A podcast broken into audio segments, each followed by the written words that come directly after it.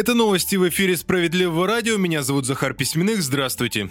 225 миллиардов рублей. Именно таких показателей достиг уровень просрочки по кредитным картам у россиян. Сумма резко увеличилась в мае сразу на 9%, пишет коммерсант. Таким образом, цифра достигла исторического максимума. По мнению аналитиков, связано это с тем, что некоторые заемщики с помощью кредитных карт закрывали основные, более объемные долги в самые кризисные месяцы прошлого года. Добавлю, есть мнение, что рост проблемной задолженности может привести к тому, что банки начнут менять условия получения и обслуживания кредитных карт. В России вырастет минимальный размер оплаты труда, правда, только в следующем году, и пока только по словам чиновников правительства, соответствующие поправки о повышении подготовили в Министерстве труда. По задумке изменения должны вступить в силу 1 января 2024 года. Тогда МРОД подрастет на 18,5%. В итоге сумма должна составить 19 242 рубля.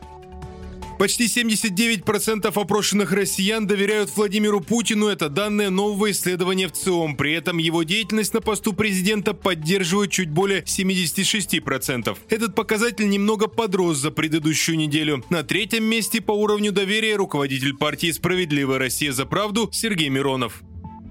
Четверть детей в России страдает ожирением, а каждый второй взрослый имеет лишний вес. Такие цифры приводят в Министерстве здравоохранения нашей страны. Особенно, говорят эксперты, они волнуются из-за показателей среди детей. Бороться с ожирением в юном возрасте очень тяжело. Специалисты в очередной раз отмечают, чтобы поддерживать нормальный уровень веса, нужно тратить столько же энергии, сколько поступает с пищей. Добавлю, в этом месяце в Минздраве уже сообщали о том, что в 30 регионах России выросло число граждан с ожирением.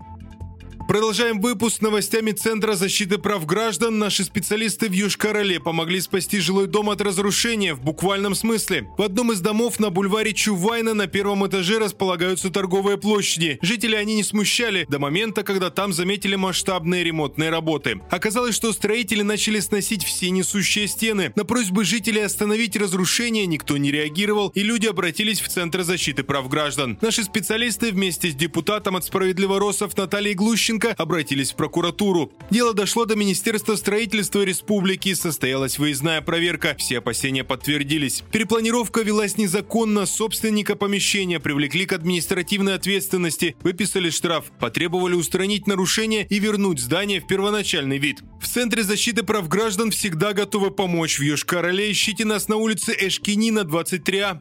На этом пока все. Оставайтесь на волнах справедливого радио.